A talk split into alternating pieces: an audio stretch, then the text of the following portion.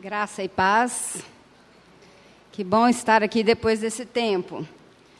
E o tema que eu vou trabalhar hoje é, não é um tema fácil, né? É, a gente encontra um pouco de dificuldade até de ler o, a chamada e entender o que é que isso quer dizer. Mas nós trabalhamos esse tema, esse tema no acampamento e eu usei um livro que me ajudou bastante e, e um passeio pela palavra de Deus, que é o que de fato nos sustenta e que é o que de fato é, vai trazer para nós um, assim, um clarear em relação a esse tema. É, o reverendo Ricardo Barbosa, ele disse que a espiritualidade cristã, ela vai estar na maneira como nós percebemos a presença de Deus nos eventos mais comuns e monótonos de nossas atividades diárias. É ali onde vivemos as rotinas enfadonhas que a graça de Deus nos forma. E eu gostaria de te ajudar a tirar a poeira dos seus dias desbotados e revelar o extraordinário que se encontra no ordinário. E eu dividi esse, esse, esse tema em quatro pontos. É, na verdade, inicialmente ele foi trabalhado em oito pontos, e não seria possível trabalharmos os oito pontos aqui. Isso seria é, muito longo.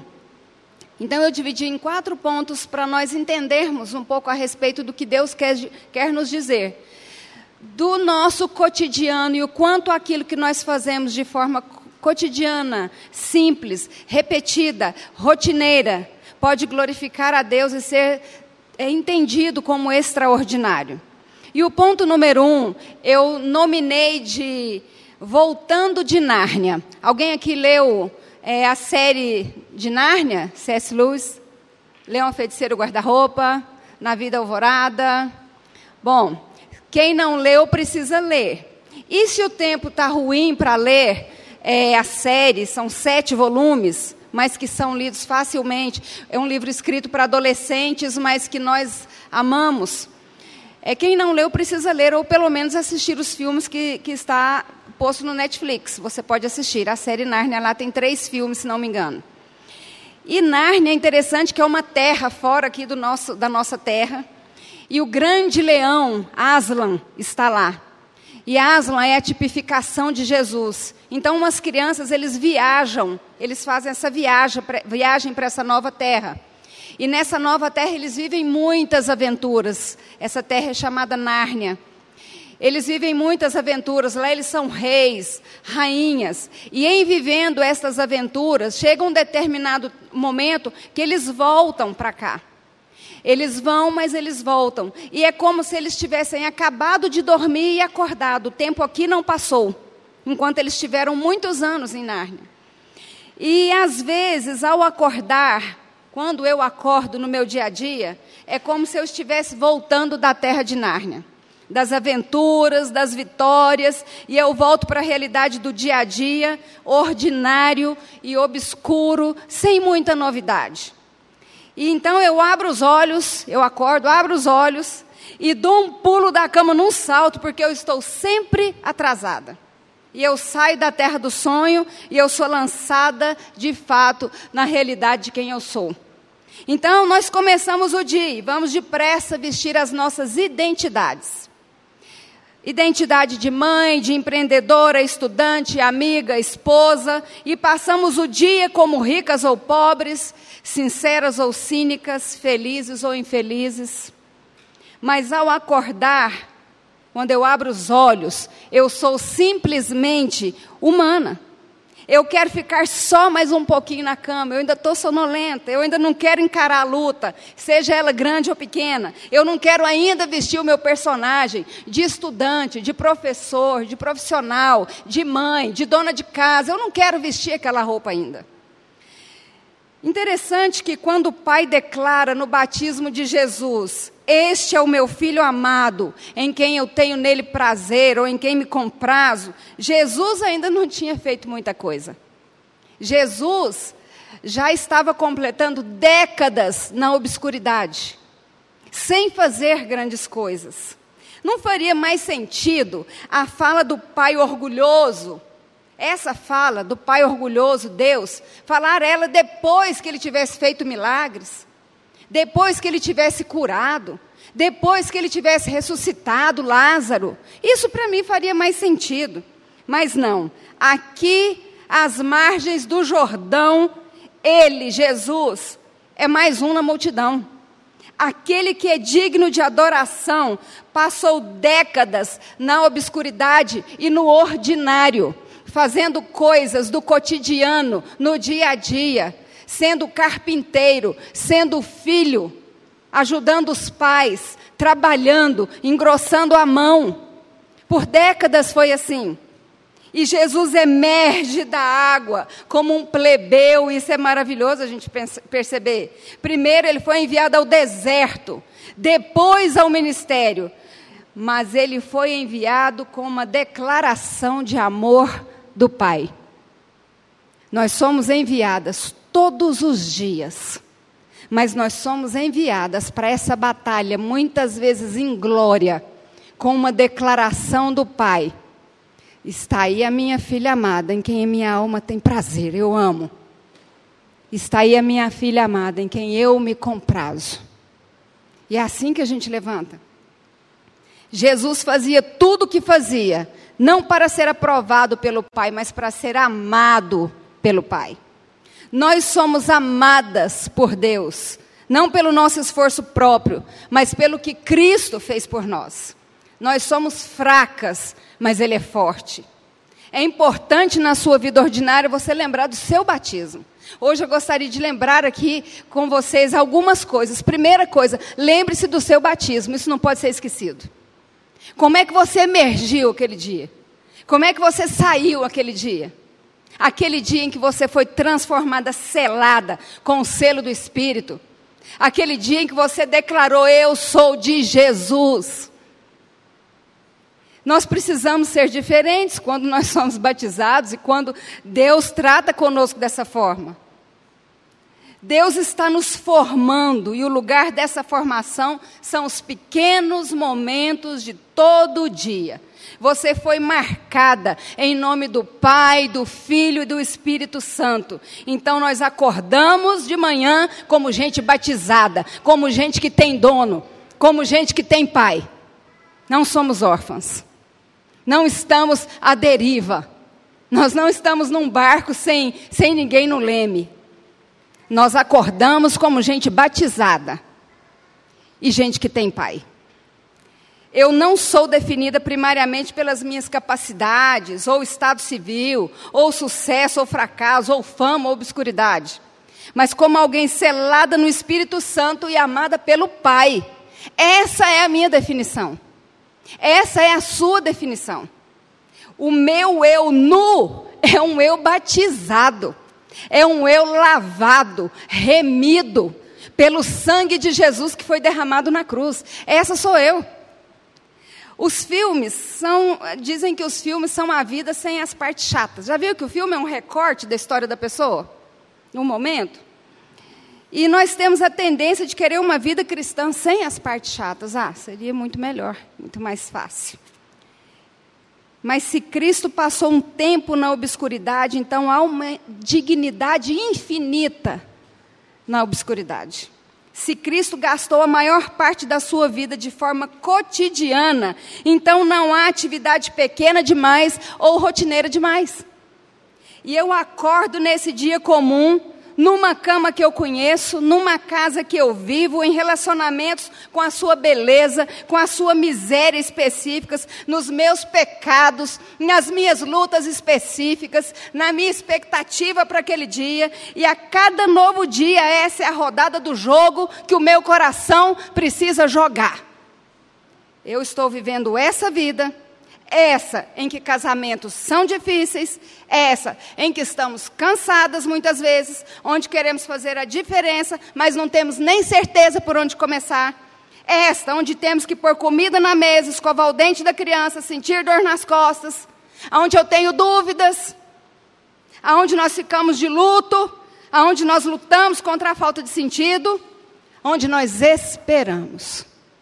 Essa é a vida que eu vou viver. Mas essa é a vida que eu vivo como salva, como batizada, como lavada, como remida e como aquela quem Deus olha e diz: Oh, como eu tenho prazer nessa pessoa. Olha lá, ela fazendo aquilo para o qual ela foi designada, fazendo o meu trabalho, ela está fazendo o reino, o reino avançar. Como eu amo essa minha filha, como eu tenho nela prazer. E nesse dia particular, Jesus me conhece e ele declara: A Cristiane é minha e eu tenho nela prazer. É assim que a gente precisa acordar. Nesse dia, Ele realmente está redimindo o mundo, avançando o seu reino, nos chamando para nos arrependermos, para crescermos, se aproximando de nós e nos tornando um povo todo seu. Ele está falando: vem cá, você faz parte do meu povo. O que você faz é muito importante. Como eu passo esse dia ordinário em Cristo, é como eu vou passar o resto da minha vida cristã. E sendo Jesus batizado, saiu da água, e eis que lhe abriram os céus, e viu o Espírito de Deus descendo como pombo e vindo sobre ele. E eis que uma voz dos céus dizia: Este é o meu filho amado, em quem me comprazo. É importante na sua vida ordinária você lembrar-se do seu batismo e de quem você é. É importante na sua vida ordinária você lembrar do seu batismo. E a vida segue e o reino de Deus vai se estabelecendo. Você acordou. Ponto número dois, eu denominei sentando um pouquinho. E a base do sentando um pouquinho é Daniel 6,10. Depois de acordar com sobressaltos, então eu fico de pé e saco a arma mais poderosa do momento porque eu preciso dessa cafeína digital. Então eu saco meu celular, que fica na cabeceira da minha cama. Imediatamente. O ritual é rápido. Eu, Cristiane, olho alguns minutos, mas eu preciso da tecnologia que aquele aparelho me oferece. Então, a partir daquele momento, eu nunca mais no meu dia fico sozinha. Sempre tem alguém falando comigo. E antes de dormir, eu dou mais uma checada sem perceber, nós vamos construindo um hábito e um medo do tédio e um medo da solidão. Eu estou trocando este hábito. Desde quando eu me preparei para fazer essa fala no acampamento. Eu compartilhei com as irmãs lá, eu estou trocando este hábito.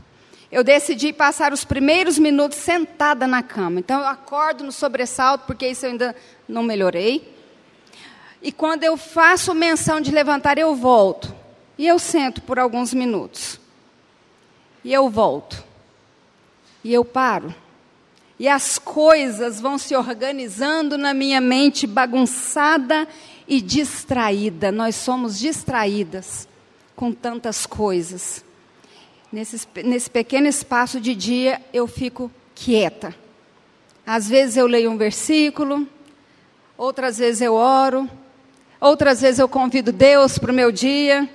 Eu oro pela minha família, pelo meu trabalho, pelos meus filhos, por decisões, por uma reunião importante. Ou então eu não oro. E eu fico ali simplesmente sentada em silêncio, mas com muita expectativa em Deus, esperando que Ele vai dizer alguma coisa e eu não posso perder aquele momento.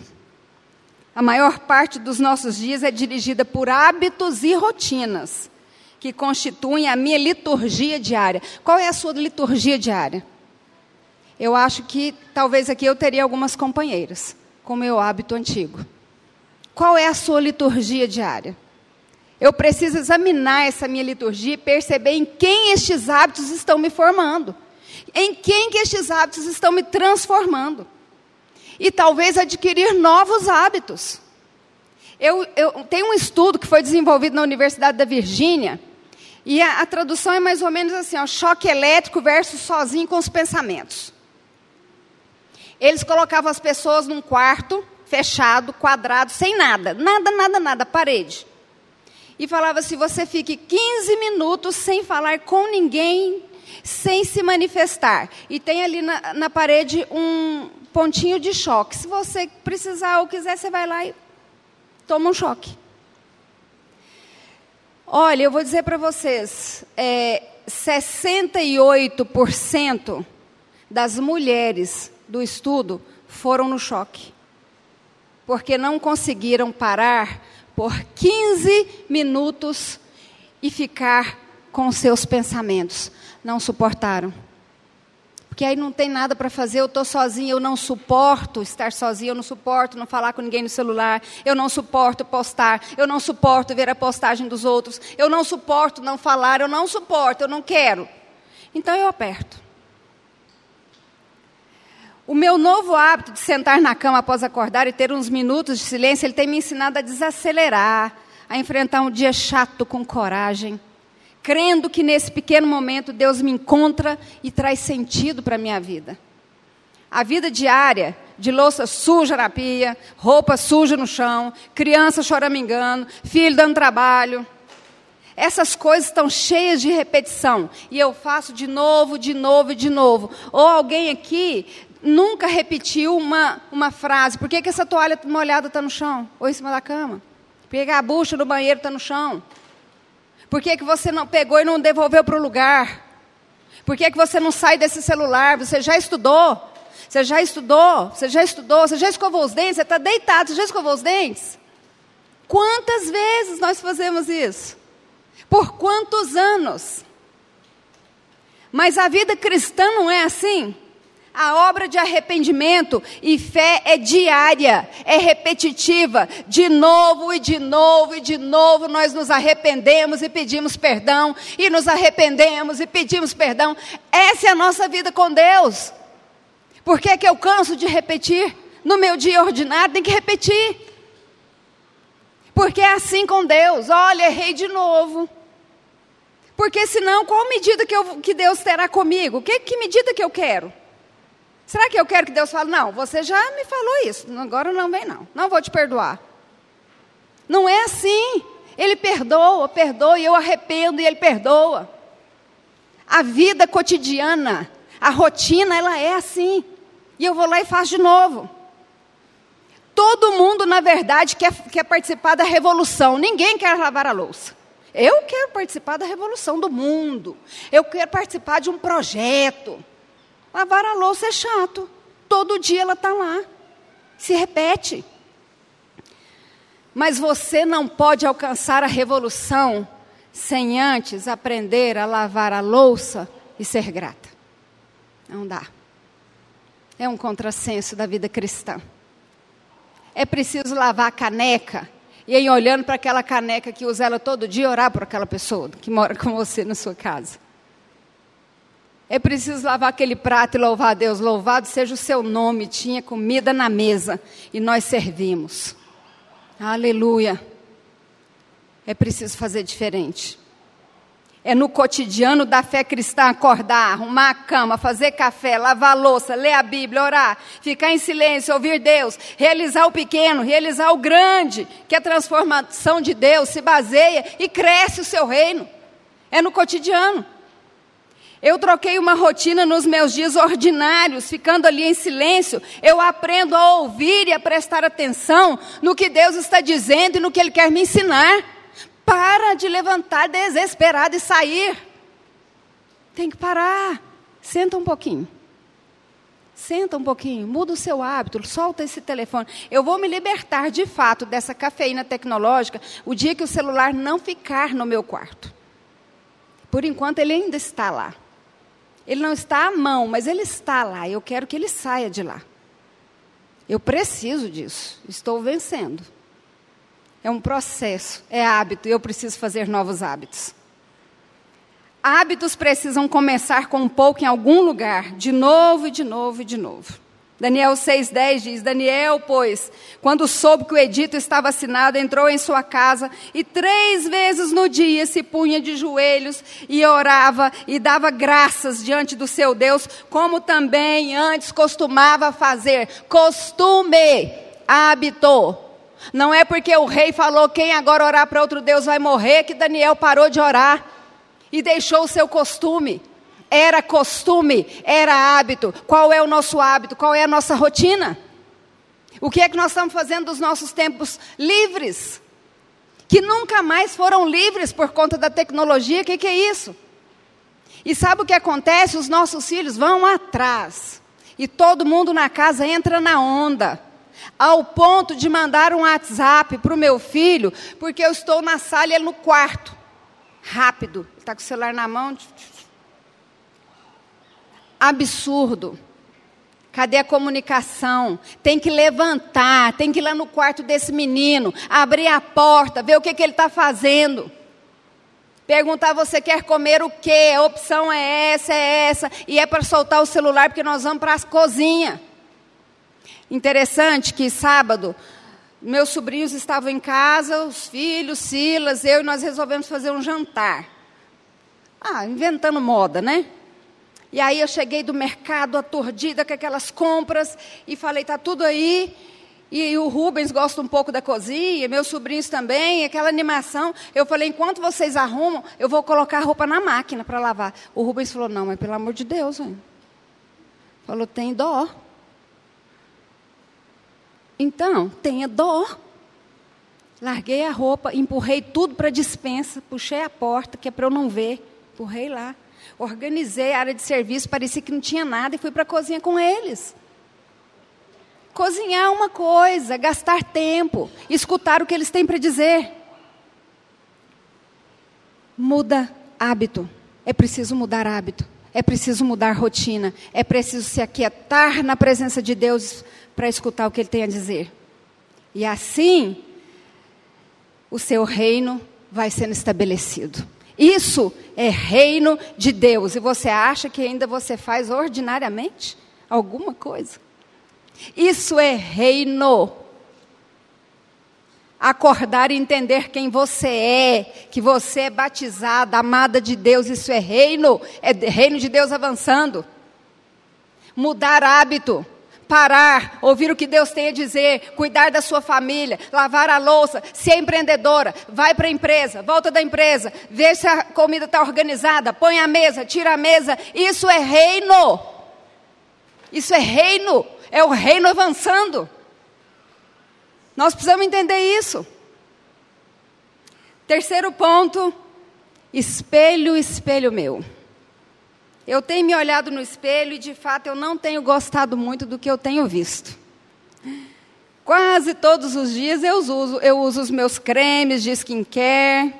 Eu tenho lá o do dia, o da noite, o que hidrata. Quase todos os dias. Mas eu olho no espelho e não me agrada muito mais, sabe? E aí nós colocamos uma luz assim, ó, uma tirinha de luz em cima daquele espelho. Aquilo é um desastre. Aquilo é uma catástrofe, aquela maldita luz. E aí eu quero que tire aquela luz de lá. Porque ela me, ela, ela me judia. O meu corpo precisa de manutenção, precisa de cuidado, precisa de limpar, precisa de alimentar, precisa de exercitar. O meu corpo precisa descansar todos os dias. E mesmo com todo cuidado, o meu corpo quebra, fica doente. Ter um corpo dá trabalho. Mas ter um corpo tem seus prazeres, água quentinha no chuveiro, sentir o cheiro de uma boa comida, comer uma comida gostosa escutar alguém que, que, que a gente gosta, ou sentir alguém que a gente ama tocando. Nossa, maravilhoso. Mas nós descobrimos em Gênesis que depois da queda, ter um corpo vem acompanhado de vergonha. A vergonha que Adão e Eva não podiam cobrir com folhas, elas foram, ela foi cobrida na vida, morte e ressurreição de Cristo. Nós que estamos em Cristo fomos cobertas, fomos vestidas pelo próprio Cristo. Os nossos corpos, então, são para adoração a Deus. Tem gente confusa que não sabe para que, que o seu corpo serve. Tem muita gente confusa em relação a isso. Se a igreja não ensinar para que, que serve o meu corpo, a cultura, a filosofia, a sociologia, o tudo vai ensinar. Menos nós com a palavra. Eu posso acreditar que o meu corpo deve ser perfeito e gastar uma infinidade de tempo e dinheiro trabalhando e cuidando deste corpo. Ou também eu posso ignorar a importância de cuidar do meu corpo e comer e beber como eu entender e ter uma vida dissoluta, bagunçada, desorganizada com o meu corpo. Se você quer aprender a orar, eu quero te dizer uma coisa: é melhor que você saiba usar o seu corpo em prol disso. você quer aprender a de fato orar, é melhor você entender que você vai usar o seu corpo em prol disso. Quando eu fiz mestrado, eu fiz em São Paulo, eu ficava uma semana por mês em São Paulo. Então eu viajava muito e as coisas estavam muito difíceis. A minha casa ficou abalada. Eu não conseguia orar naquele tempo. Que tempo difícil. O último ano eu achei que a gente ia à bancarrota. Eu achei que não ia dar certo. E eu estava ferida, triste. Eu não achava palavra naquela época para convidar a Deus para vir de encontro e para entrar naqueles lugares obscuros e doentes da minha alma. Mas eu aprendi naquela época a orar, ainda que sem palavras. Então eu dobro o meu joelho e o meu corpo diz: Eu me submeto. Eu levanto as minhas mãos e o meu corpo diz: Me salva. Eu choro e o meu corpo diz: Socorro. Mesmo quando você não tem palavras para orar, o seu corpo pode orar por você. E o Espírito Santo de Deus que habita em você vai levar essa oração para o Pai. Então aprenda a cuidar do seu corpo de forma equilibrada, de maneira que o seu corpo seja para a honra, para a glória, para o louvor do nosso Deus e para a expansão do seu reino. É para isso que o nosso corpo serve. É interessante que a igreja anglicana, ela consagra as casas quando as pessoas mudam. O pastor, os pastores vão na casa da pessoa e vai orando em cada cômodo da casa. Olha que negócio interessante. Mas tem uma coisa mais interessante, eles oram de forma específica, especial nos espelhos. Principalmente dos espelhos que são olhados e admirados por adolescentes e pré-adolescentes é uma prática da igreja anglicana. Porque aquele espelho pode dizer para aquela criança, para aquele adolescente, para aquele pré-adolescente: você está fora do padrão, você não é bonito o suficiente, você não é bom o suficiente. E o Senhor está dizendo para nós: você é maravilhosa, porque eu te fiz, e o seu corpo não serve para nada além de honrar e glorificar o meu nome. No seu casamento, no seu estudo, nas suas amizades, no seu exercício físico, naquilo que você come, no tempo que você dorme, no seu cuidado com a saúde. Por que é que nós queremos um padrão, gente? Quem falou isso? Quem que dita essa regra? E nós vamos lá na risca nessa regra, isso é um absurdo. O nosso corpo era para a honra e glória do Senhor, eu quero dizer, ele envelhece. E nós precisamos lutar contra as quebras, as trincas, as rachaduras no nosso corpo. Porque enquanto viva eu tiver, Enquanto fôlego eu tiver, eu preciso usar este corpo para honrar e glorificar a Deus nesta terra. Porque no céu, isso não será necessário, porque eu serei transformada. Porque este corpo cheio de corrupção será transformado em corpo incorruptível para honrar e glorificar a Deus eternamente. Então nós precisamos cuidar do nosso corpo, não descuide da sua saúde. Passe os seus cremes. Cuide da sua higiene pessoal. Fique linda, fique bonita. Eu costumo dizer, não dá para deitar e tampar com cobertor e falar, ah, eu não dou conta mais. Isso não é para nós. Nós não somos das que retrocedem. Isso não é para você. Para você, minha querida, deixa eu falar o que, que é. É levantar, acalmar, escutar a voz de Deus. Depois disso, banho, roupa, maquiagem, perfume, cabelo organizado e guerra para vencer. É isso. Vai fazer o que precisa vencer, como gente que é amada. Então nós temos que cuidar de nós.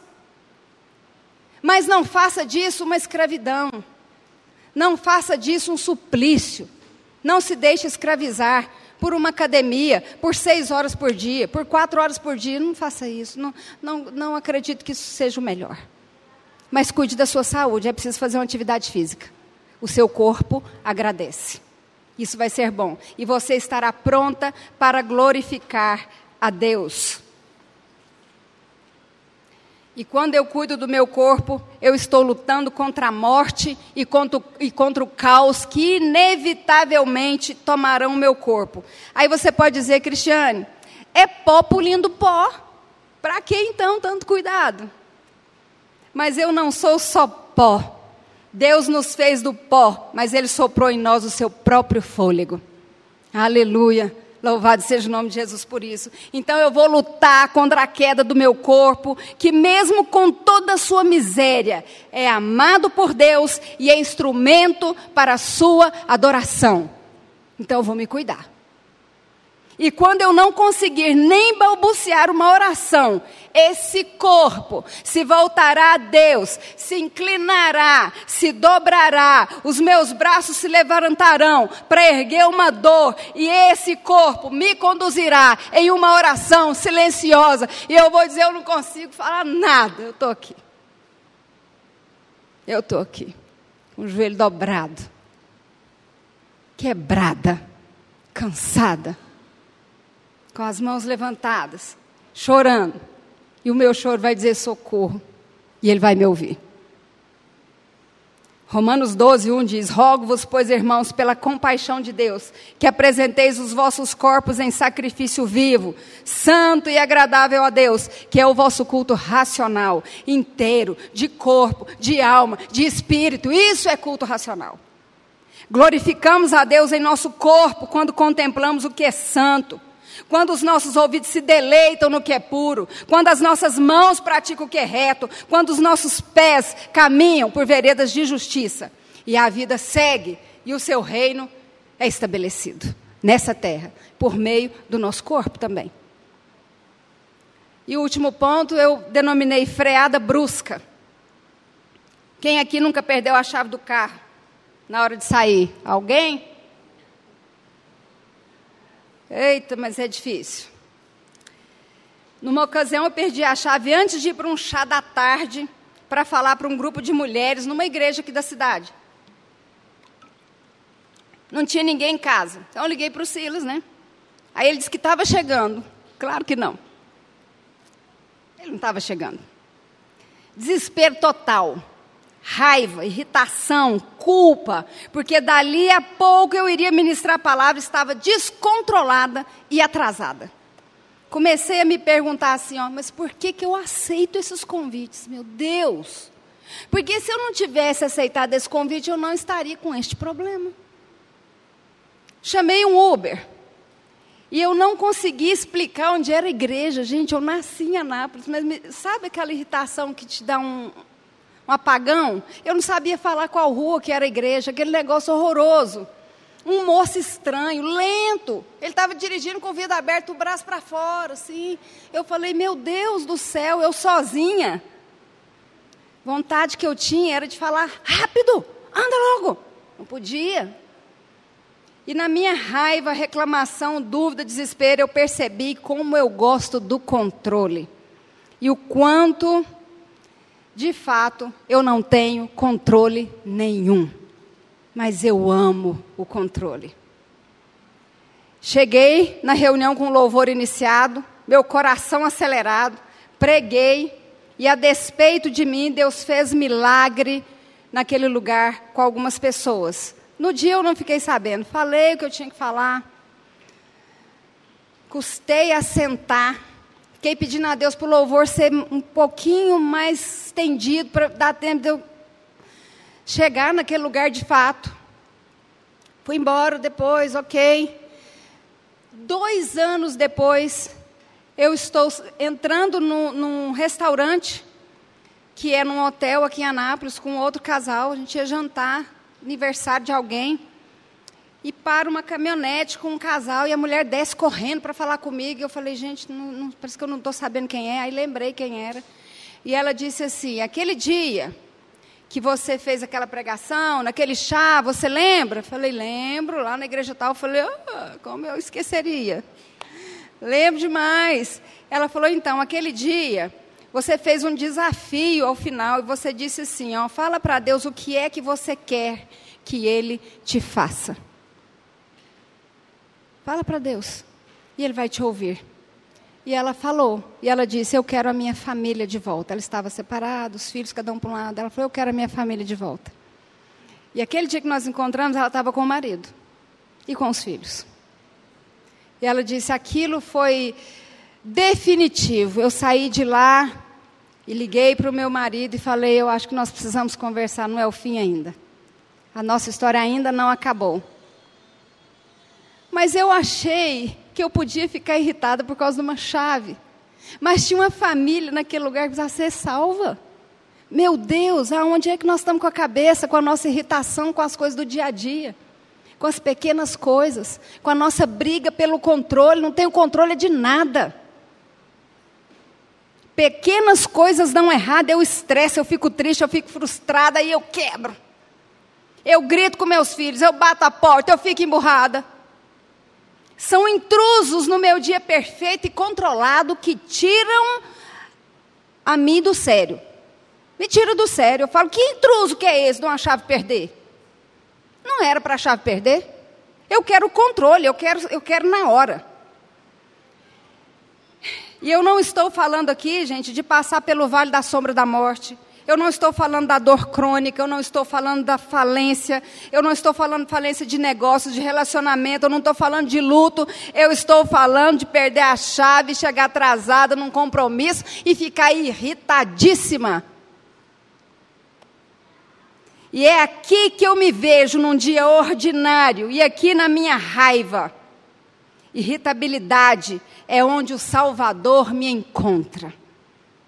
Por trás desses exageros e chateações do dia a dia, então, tem temores que são reais aí. Perder a chave, chegar atrasada, revela a minha ansiedade, o meu medo de fracassar e das pessoas falarem como ela é irresponsável.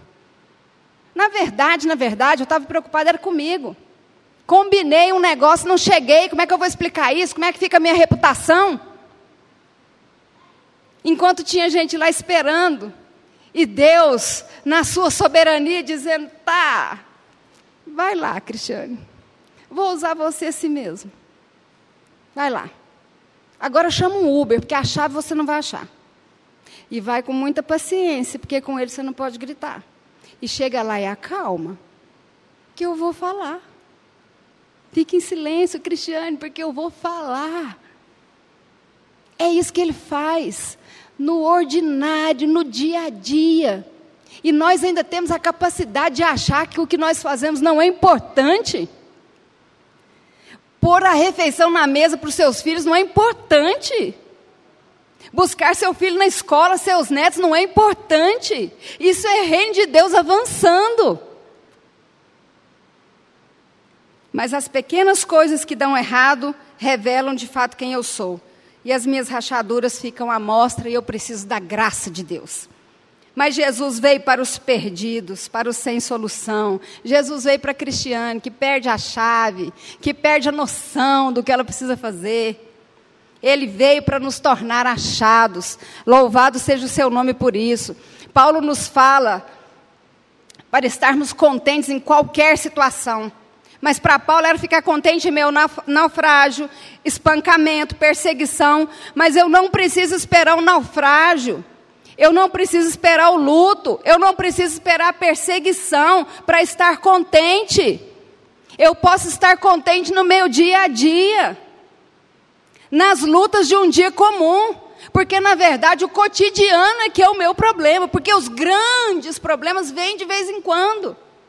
Às vezes. Mas os problemas do cotidiano que revelam quem eu sou, esse aí é um problema. Eu preciso encontrar a morte e ressurreição de Cristo numa tarde de sábado com a chave perdida. E pensar, Deus tem o controle, eu vou acalmar, está tudo certo. Caso contrário, eu vou passar a minha vida inteira esperando partilhar do sofrimento de Cristo num naufrágio. Mas eu vou partilhar do sofrimento de Cristo é no dia a dia, na coisa real. Eu posso responder esses momentos do meu dia de perder a chave, perdendo a paciência, estourando com quem eu amo. Ou eu posso responder dizendo: olha, vamos acalmar e vamos pensar no próximo plano. E eu posso, às vezes, estourar, porque vai acontecer, né? Às vezes nós vamos estourar mesmo, vamos perder a paciência. Mas eu posso me arrepender. E eu aprendo a convidar a, o Deus verdadeiro à realidade da minha perdição e pecado e a receber a sua bênção e aceitar o seu amor. Eu posso me arrepender com quem eu estouro e falar: olha, me desculpa. Porque o filho do homem veio buscar e salvar o que estava perdido aquele que habita no esconderijo do Altíssimo, olha só como nós sabemos de cor, mas não nos apercebemos. A sombra do Onipotente descansará. Direi ao Senhor: Ele é o meu Deus e o meu refúgio, a minha fortaleza, e nele eu confiarei. Mas sabe o que acontece? Eu desconfio de Deus. Que tristeza. E eu quero encerrar dizendo das sobras de ontem. Eu sempre tentei ser cuidadosa com as refeições que vão para a mesa da minha casa. Meu ideal sempre foi uma comida fresquinha, mas nem sempre dá certo. Às vezes o que tem são as sobras de ontem. E na última ceia, Jesus disse para os seus discípulos comerem em memória dele. De todas as coisas que poderiam ser feitas em memória de, dele, Jesus escolheu uma refeição o ato mais ordinário por meio do qual ele estaria presente para o seu povo. E ele diz que o pão é o seu corpo e o vinho é o seu sangue. Jesus, antes da sua morte, deu aos seus discípulos uma refeição para compartilharem. A comida que servimos à mesa é boa, é nutritiva, mas ela não é suficiente para nos nutrir espiritualmente. Ainda assim, nós morremos. Mas Jesus promete que aqueles que comerem do pão do céu terão alimento eterno e não vão morrer eternamente. E Cristo é o nosso pão. E nós precisamos de pão e de comida todos os dias. Toda refeição que comemos não é suficiente em si, mas ela aponta para aquele que é a nossa verdadeira comida, como nutrição eterna para nós. Então eu agradeço, ainda que seja pelas sobras de ontem. A maior parte das refeições que nós fazemos, elas são totalmente esquecidas. Você não sabe o que você comeu neste dia da semana, 15 dias atrás. Você se esqueceu. Eu também. Mas aquela comida me nutriu. Ela foi importante para mim. O foco dos nossos cultos deveria ser sempre a palavra que nos nutre. Qual é a relação que você tem com a palavra no seu dia a dia, no seu cotidiano? Há momentos em que nos aproximamos da Escritura e ela parece poderosa. Tem horas que você lê e fala, não entendi nada, pelo amor de Deus, o que, que é isso? Mas mesmo assim, ela te nutre e é importante para você. As sobras de ontem que eu esquentei para hoje são nutritivas. Comer na janta o que sobrou do almoço vai me sustentar. E a palavra de Deus me ensina a receber com gratidão as sobras de ontem na minha mesa e a receber a vida que me foi dada como uma dádiva. Em Cristo, pão da vida, sempre haverá o suficiente para nós, tanto que vai sobrar. Tomando o pão, deu graças, partiu e deu aos discípulos, dizendo: Isso é o meu corpo dado em favor de vocês, façam isso em memória de mim. Da mesma forma, depois da ceia, tomou o cálice, dizendo: Este cálice é a nova aliança no meu sangue, derramado em favor de vocês. E a vida segue com a palavra, com o que foi ontem, antes de ontem, com o que eu. Olha, a história da pandemia foi uma coisa interessante. A gente não quer mais vir à igreja, você quer ouvir quando você quiser.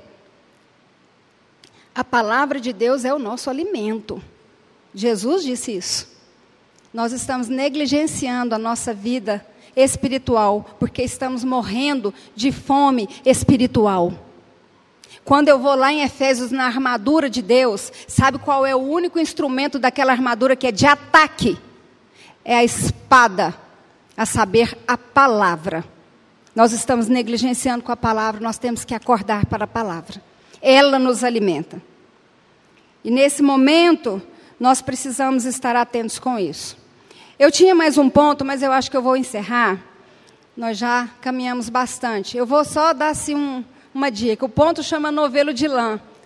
E eu ia dizer assim, o quantas vezes nós brigamos, discutimos, discutimos com os nossos maridos e filhos e com quem quer que seja. E um ponto importante, queridas, é quem vai abaixar as armas primeiro e pedir desculpas. Porque senão as nossas discussões, elas vão virar um novelo de lã e a gente não vai saber aonde é que começou. E se eu dou uma dobra errada nesse novelo, vai virar um emaranhado. E nós não vamos conseguir desfazer os nós. Então a dica é não deixe nada para depois. Não deixe as conversas que precisam ser conversadas com seu marido, com seus filhos para depois. É um novelo de lã. Cuidado, senão vira um emaranhado. E tem gente que para desfazer o nó e o emaranhado, corta. Corta as relações. Corta o amor. Corta o respeito. E isso é muito perigoso. Que nós possamos ficar atentas aos novelos, que, ao novelo que está na nossa mão. Vai rodando, mas cuidado para não dar a volta errada. Baixa as armas e fala: me desculpa. Vamos conversar a respeito, vamos começar de novo. Então, que o Senhor nos ajude no nosso acordar, abrir olhos. Que o Senhor nos ajude na nossa primeira ação do dia. Que o Senhor tenha misericórdia de nós nas nossas decisões em mudar hábitos. Que o Senhor tenha misericórdia de nós e nos faça entender que nós somos salvas, batizadas, renovadas, transformadas. Que o Senhor nos ajude a cuidar do nosso corpo. Que o Senhor nos ajude a ter a palavra dele em nós, porque a palavra de dele nos alimenta. Que o Senhor nos ajude nas nossas relações, elas são tão difíceis. Que o Senhor nos ajude no nosso dia a dia ordinário porque este dia a dia que você pensa ser ordinário é extraordinário, porque com os seus afazeres do dia a dia, o reino de Deus avança. O reino de Deus avança. Que Ele tenha misericórdia de nós, que Ele nos abençoe. Obrigada. Deus nos abençoe.